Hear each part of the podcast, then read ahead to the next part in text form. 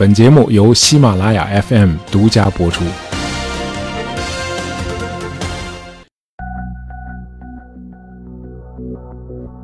那几个精致的木箱子，一个个都很沉啊，因为里边装着总数达一百八十万美元的现金。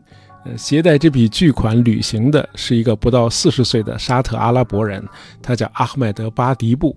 啊，这个巴蒂布属于那种矮胖体型啊，身材不高，但是精力充沛，讲起话来侃侃而谈啊，笑话段子张口就来。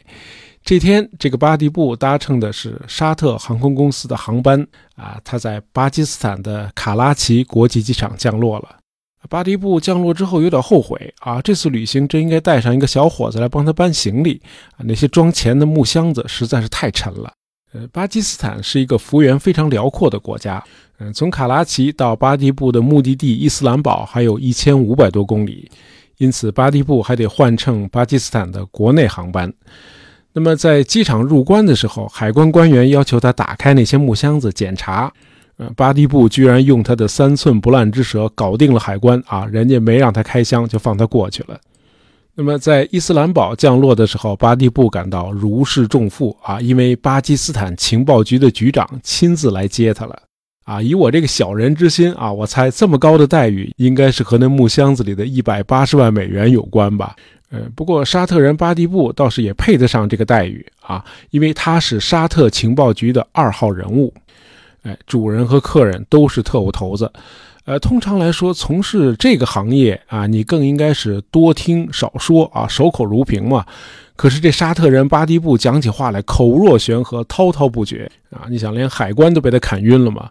呃，巴蒂布的这个特点应该和他的上一个职业有关，啊，在就职于沙特情报局之前，巴蒂布是沙特的名校阿卜杜勒阿齐兹国王大学的教授，呃，当时他教的工商管理系里有一个非常认真的学生啊，这个学生叫奥萨马·本·拉登啊，地球人都知道这人是谁啊。那么有趣的是，命运让这师生俩在一九八零年代多次在巴基斯坦这个国家相遇。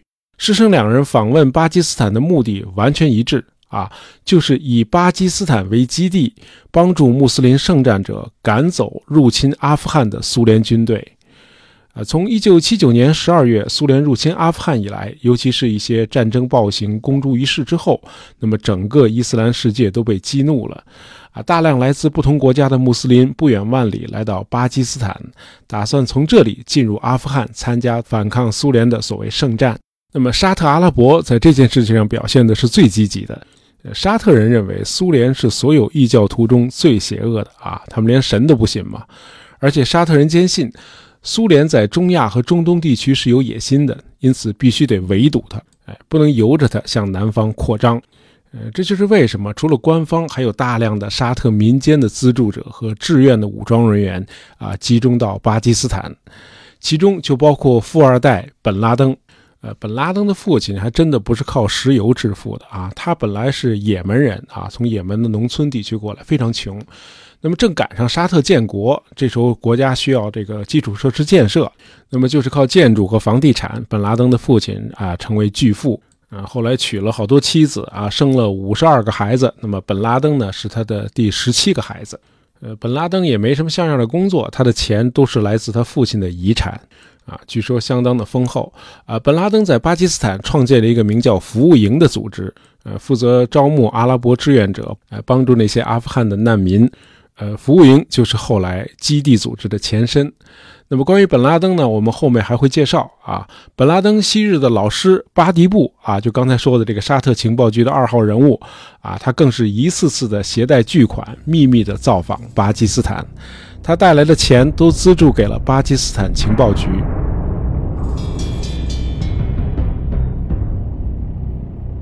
说起来，巴基斯坦情报局一直是这出大戏的主角。啊，我们简单介绍一下背景啊。一九七九年有两件大事刺激了巴基斯坦啊，一是年初在伊朗爆发的伊斯兰革命啊，巴基斯坦的群众受到这场革命的感染啊，反美情绪异常的高涨。那么这年十一月二十一日啊，群情激愤的巴基斯坦民众效法伊朗人啊，围攻了美国大使馆，造成了四人死亡。那么一个月之后，苏联入侵了巴基斯坦的邻国阿富汗，群众又把怒火转向了苏联。巴基斯坦本来就对苏联有戒心啊，尤其是一九六零年代以后啊，苏联和印度越走越近，甚至苏印之间还加强了军事合作。那么作为印度的宿敌，巴基斯坦当然是很不爽了啊。如果说以前还只是警觉，那么这会儿更是把苏联视作洪水猛兽。苏联入侵阿富汗之后，大量的阿富汗难民流入巴基斯坦境内。巴基斯坦呢，就在边境地区建立了一系列的营地。这些营地对外称是宗教学校，而真实的情况是，巴基斯坦情报局在这儿把一些体能比较好的难民训练成抵抗战士啊，就是所谓的圣战者。哎，这些人将被派到阿富汗境内去与苏军作战。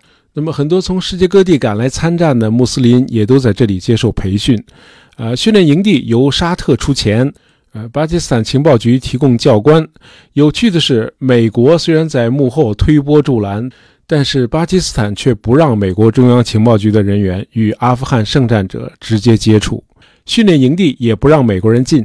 呃，当时的巴基斯坦总统齐亚哈克很担心美国直接卷入会使巴基斯坦也成为战场，甚至会引发第三次世界大战。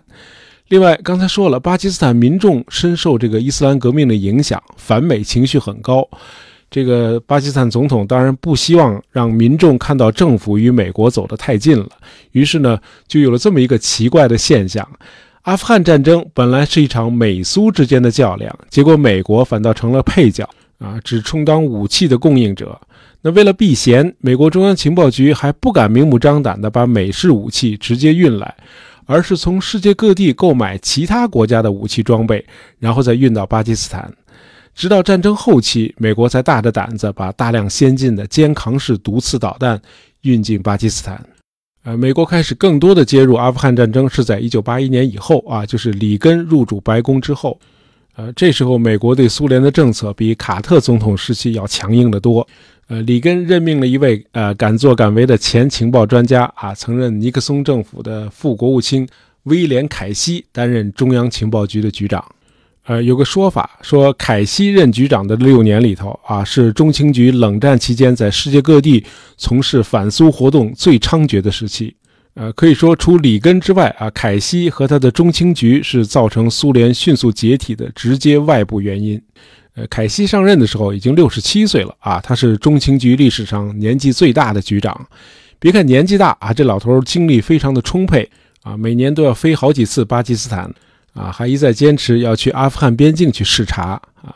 这个凯西认为前任局长特纳过于谨慎小心，而且还受制于巴基斯坦情报局啊。巴基斯坦情报局严禁中情局特工进入阿富汗，甚至不得靠近巴阿边境。呃，理由咱们前面说了。那么凯西一看，既然中情局在这个方向很难有所作为，那就到阿富汗的北部去发展。这样呢，中情局就通过英国的秘密情报局军情六处联系上了咱们在上期节目里提到过的那个号称潘杰希尔雄狮的马苏德。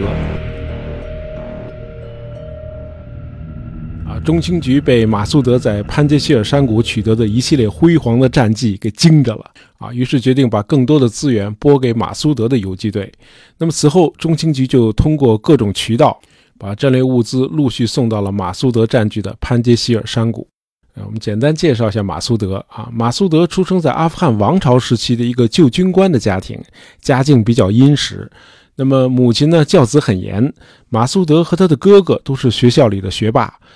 马苏德还考上了留学法国的奖学金，但是他很有个性啊，他想和父亲一样当一名军官，于是就放弃了留学。呃，结果阴差阳错导致他没上成军校，后来在喀布尔的综合理工学院就读。呃，这个时候阿富汗的大学生们已经泾渭分明地分成了两大阵营。由于苏联克格勃的长期渗透，那么在阿富汗的知识分子中间涌现了大量的左翼人士。那么与之针锋相对的，当然就是固守伊斯兰传统的所谓保守派。呃，马苏德出身于上层社会啊，当然是不认可伊斯兰教瓦哈比教派的那些极端思想。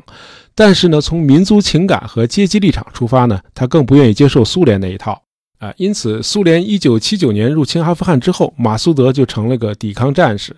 他领导的游击队很快就壮大了。在马苏德三十岁生日的时候，他已经和当时世界上最强大的常规陆军打了六次仗了。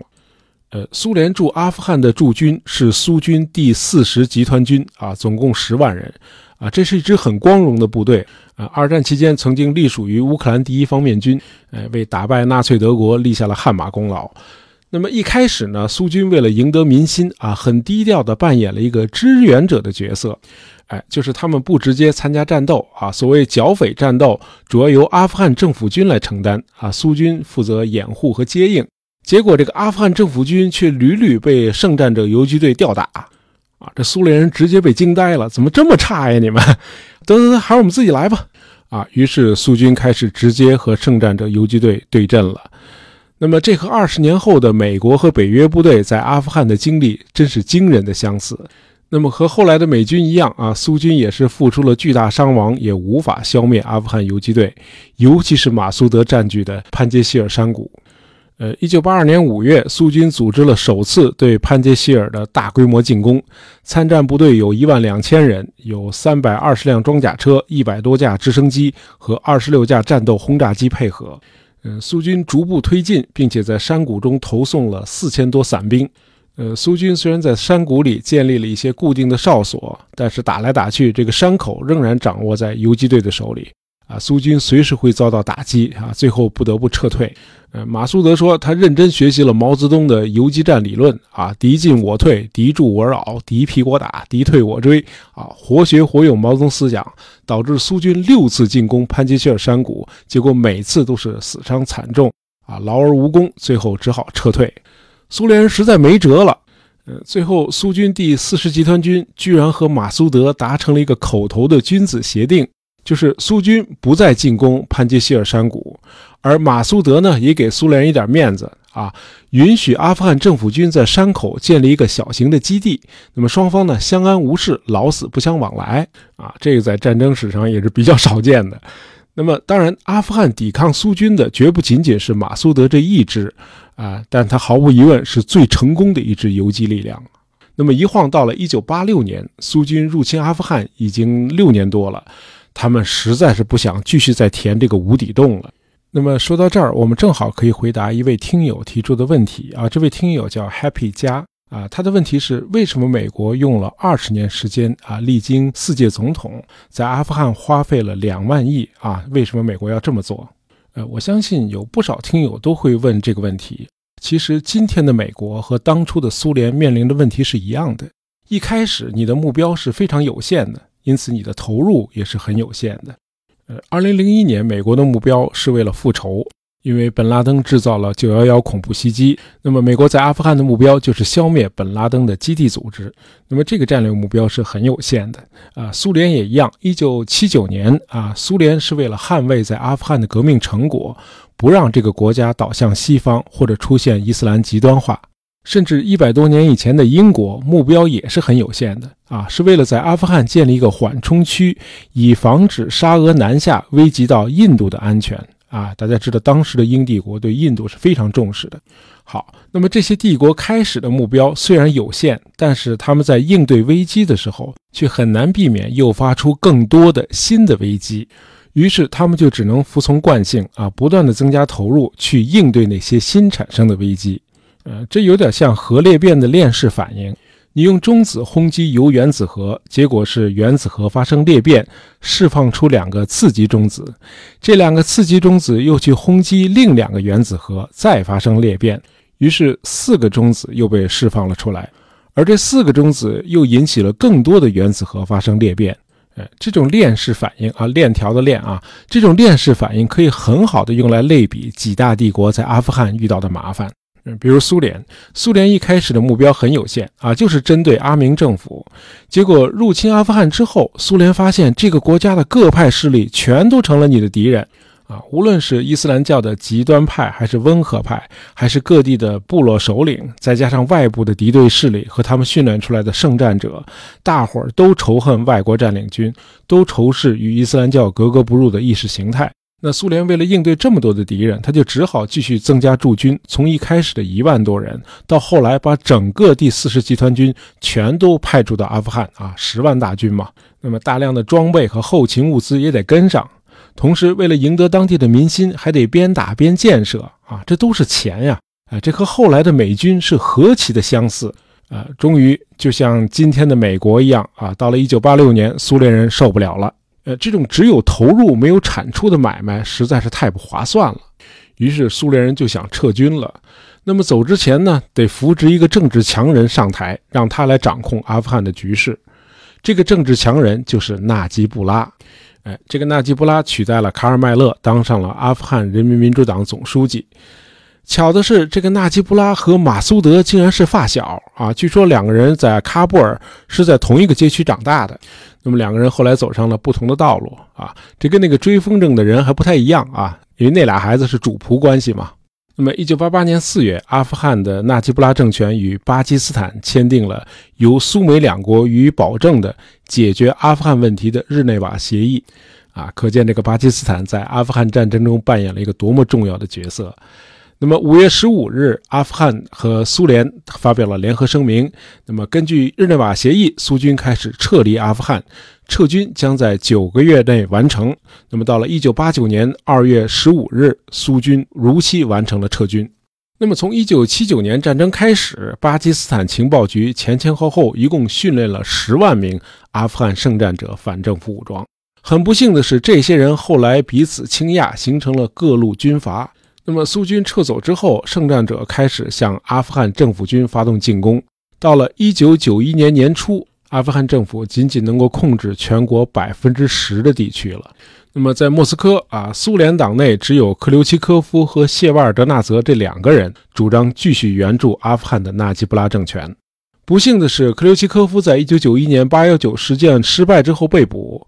而谢瓦尔德纳泽也在1990年5月辞去了苏联外长的职务，这样在苏联领导层里已经没有人愿意力挺纳吉布拉政权了。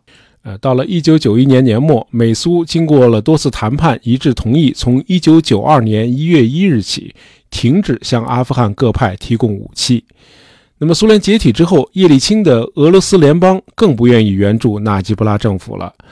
叶利钦认为，阿富汗的纳吉布拉政权是苏联留下的遗物，不是俄罗斯的。呃，这时候真应了那句话，叫“墙倒众人推”。阿富汗执政党内部也发生了分裂，那么党内反对纳吉布拉的势力急剧扩大啊，甚至有不少人开始与各路圣战者取得了联系。于是，圣战者加强了进攻啊，对喀布尔形成了南北夹击之势。那么到了一九九二年四月，纳吉布拉不得不辞职，阿富汗的政权由一个由政府高官组成的联合委员会接管。呃，联合委员会邀请马苏德的部队率先进入喀布尔。呃，这时候纳吉布拉已经向联合国申请避难啊，他躲进了联合国驻喀布尔的办事处，他在那儿一待就是四年。呃，不幸的是，阿富汗内战呃并没有随着纳吉布拉政权的垮台而结束。那么，圣战者武装内部派别林立，而且互相敌视啊！在失去了共同的敌人之后，他们内部的矛盾骤然上升。纳吉布拉倒台之后才一周啊，昔日参加抗苏圣战的各派穆斯林武装为了争权夺利开始内讧啊！先是阿富汗伊斯兰党武装首领西克马蒂亚尔在首都喀布尔发动叛乱，虽然马苏德很快的把叛乱就打败了，但是其他各派也纷纷起事。阿富汗又陷入了旷日持久的军阀混战。那么，在一九九二到一九九六这四年里头，阿富汗各方诸侯啊，你方唱罢我登场啊，他们只顾自相火并，当然就无人理会躲在联合国办事处里的纳吉布拉了。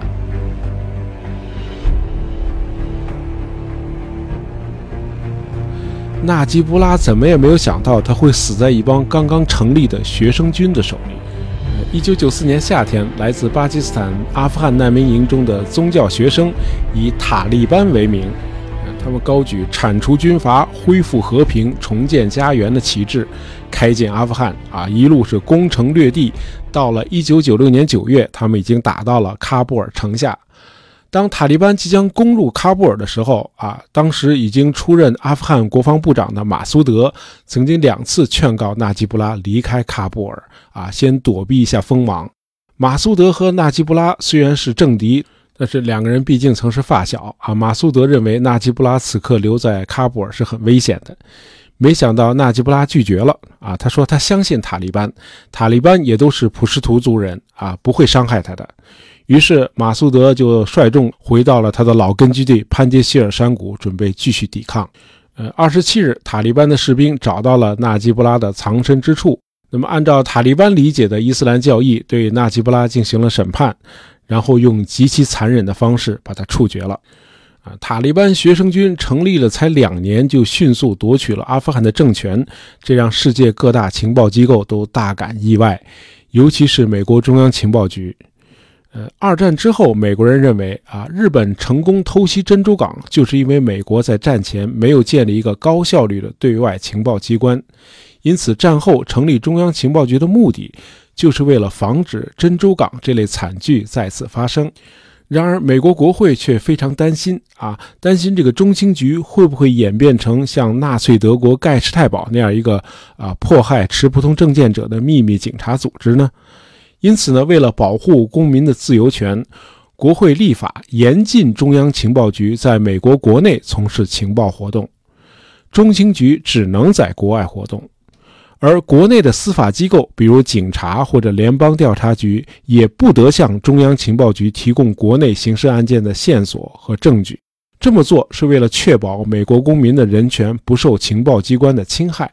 当然，这个禁令后来被小布什废止了。九幺幺恐怖袭击之后，小布什指示国家安全局利用他强大的监听能力，在没有法律授权的情况下，可以在美国国内进行监听。呃，同年十月，小布什又签署颁布了所谓“爱国者法案”啊。那么这个法案以反恐为名，扩大了司法机关的搜查权限啊。这当然是后话了。那么，在一九九三年的时候，中央情报局是无权在国内进行情报活动的啊，间接活动都不能搞。因此，当纽约世贸中心第一次遭到炸弹袭击的时候，中央情报局几乎是毫无作为。而早在三年前，也就是一九九零年。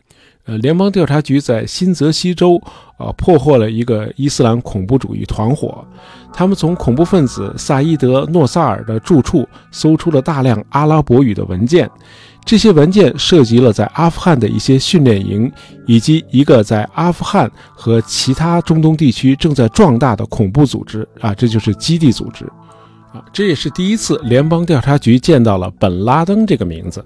啊，这可是一九九零年啊，在九幺幺事件的十一年前。